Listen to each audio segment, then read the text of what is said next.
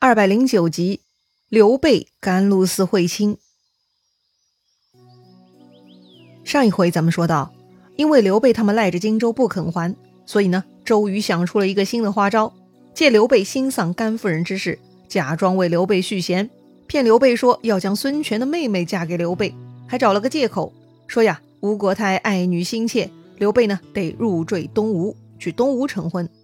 按照咱们现在的理解呢，入赘就是上门了。那就得从今往后住在女方家里了，就像最近热播的电视剧上说的那样，男人呢成了贤内助。可是这刘备是一方枭雄，大汉皇叔，他怎么可能上门当女婿嘛？所以呢，这里说的入赘，咱们可以理解为在东吴成亲的意思啊。这刘备怎么可能长久住在东吴嘛？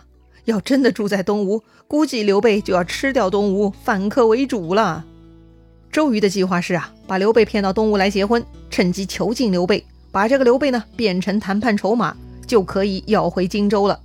而且说不定啊，还可以趁机干掉刘备，一举两得，扫除东吴的祸根啊！哈 哈哈，周瑜想的是很美啊。孙权当时呢，也是一心扑在自己的霸业上，满脑子也是荆州地盘的各种盘算，也没多想就同意了周瑜的计策。结果没想到。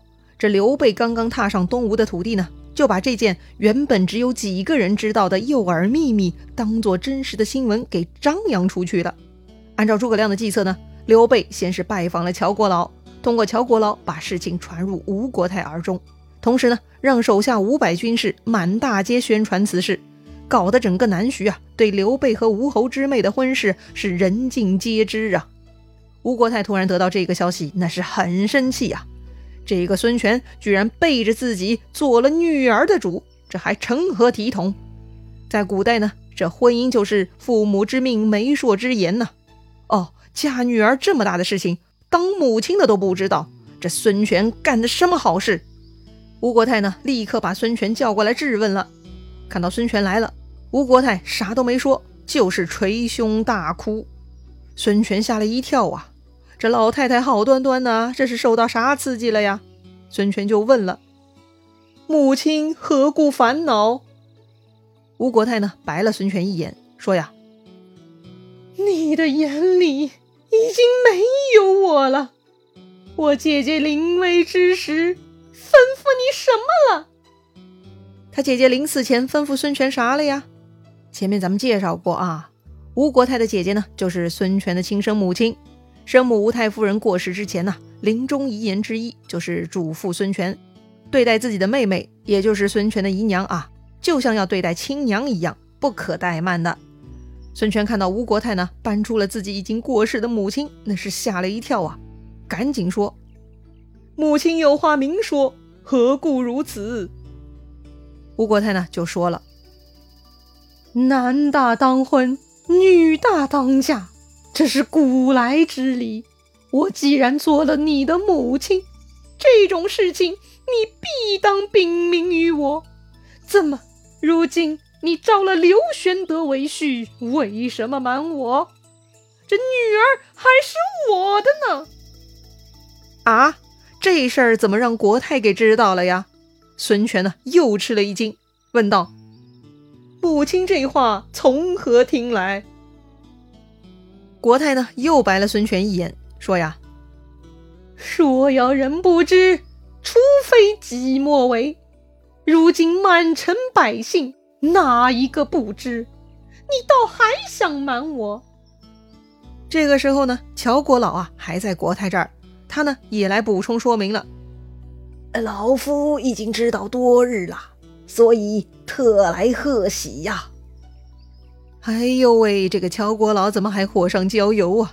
孙权呢，立刻头大了，他赶紧向国太解释说：“呀，非也，非也，这是周瑜之计，就是为了夺取荆州啊，所以才用这个名义把刘备骗来江东囚禁的，将来用他换回荆州。如果他不肯，就斩了他了。这就是个计策，不能当真呐。”听孙权这么说呀。吴国太是更愤怒了，他大骂周瑜不是个东西。哼，这个周瑜当了江东八十一州大都督，他没有能力夺取荆州，却用国太的女儿为名，使美人计，真是不要脸呐！这女儿家的名节都全然不顾了吗？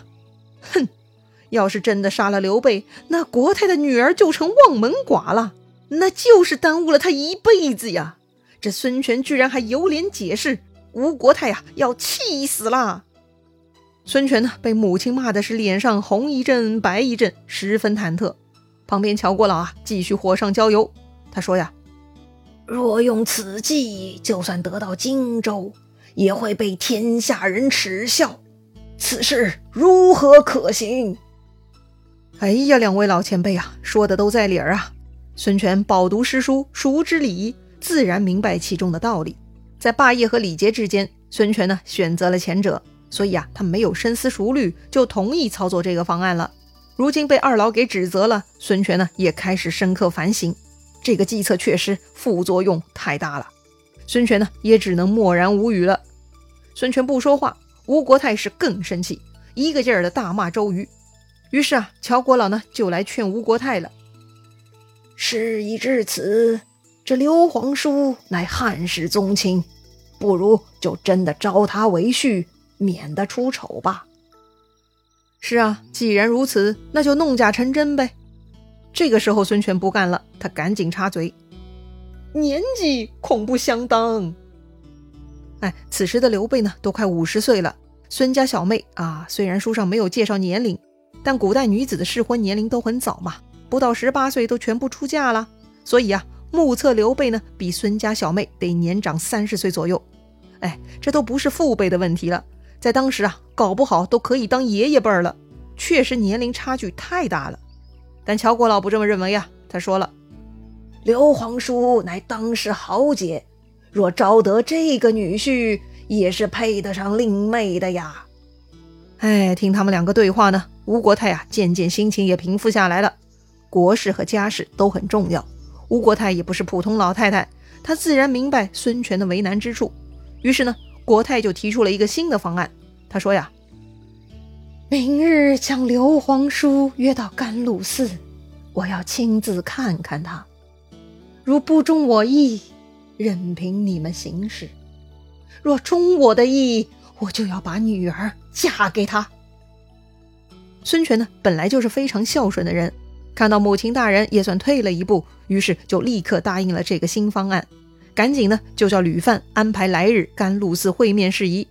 吕范觉得这个机会不错啊，如果吴国太看上刘备就算了，如果看不上，就可以趁此机会拿下刘备了。于是孙权按照吕范的意见，安排了自己的另一个保镖贾华，带领三百刀斧手埋伏在甘露寺，见机行事。再说乔国老啊，他看吴国太准备甘露寺面试刘备了，就派人去给刘备报信，让他好好准备。是啊，这个乔国老的两个女儿嘛，分别嫁给了孙策、周瑜，都是美女配英雄。此刻呢，乔国老也非常看重刘备，所以啊，他倒是挺希望这门亲事能够成功的。因此啊，他一直在帮刘备说话呢。第二天，吴国太、乔国老在甘露寺里坐定，孙权呢带领一班谋士，随后也都到了场。同时，刀斧手也都埋伏好了。这个时候呢，他才让吕范去驿馆中邀请刘备，想让刘备啊措手不及。可惜呀，人家乔国老已经化身丘比特了，他昨天就给刘备报过信了。所以刘备呢，早在驿馆中准备好了。他呢，内穿细铠，外披棉袍。这个细铠嘛，在古代啊，就类似咱们今天的防弹背心啊。同时呢，刘备让手下背着自己的宝剑，紧紧跟随。刘备啊，这就是做好了对战的准备了。同时，这一天刘备呢也精心打扮了一番，人是特别精神威武啊。另外，赵云全副武装，带领荆州五百军随行，来到甘露寺。刘备呢先去见了孙权。要说呀，这该是刘备孙权的初次见面了。孙权看刘备仪表非凡，心里头呢居然有些畏惧。想来面前这个人跟自己抢地盘，确实也是有些本事啊。双方叙礼完毕。孙权呢，就把刘备带进去见吴国太了。这刘备常年征战，辗转于各个势力，人际交往方面，那历练的是非常炉火纯青了。加上他向来以仁德闻名，相由心生啊，自然刘备显示出来的气质呢，就是那种德才兼备、能量十足的啦。果然呢，吴国太见了刘备就十分满意，他乐的是合不拢嘴呀。吴国太对乔国老说呀：“这真是我的女婿呀！”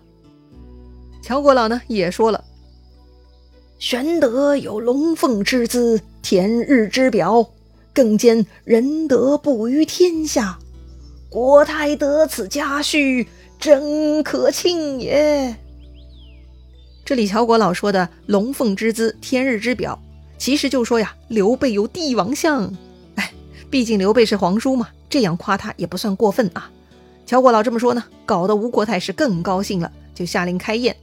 但就在这个时候，赵云带剑入内，站在刘备身边。赵云嘛，那是仪表不凡，相貌堂堂，非常惹人注目。吴国太呢，就问刘备了：“这个人是谁呀？”刘备介绍说呀：“这就是常山赵子龙。”吴国太虽然是一介女流，身居内宅，但他还是知道天下不少事情。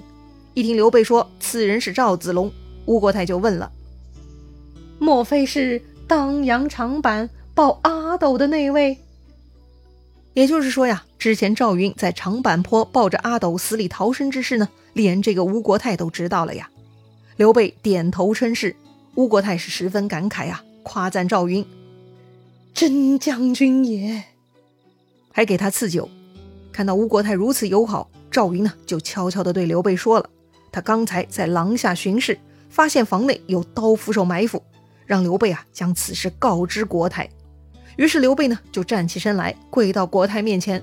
他突然两眼垂泪，对国太说：“呀，若要杀刘备，就请动手吧。”这国太正高兴着呢，听到刘备这话很诧异呀，国太就问了。何出此言？刘备就说呀：“廊下埋伏刀斧手，不就是为了杀我的吗？”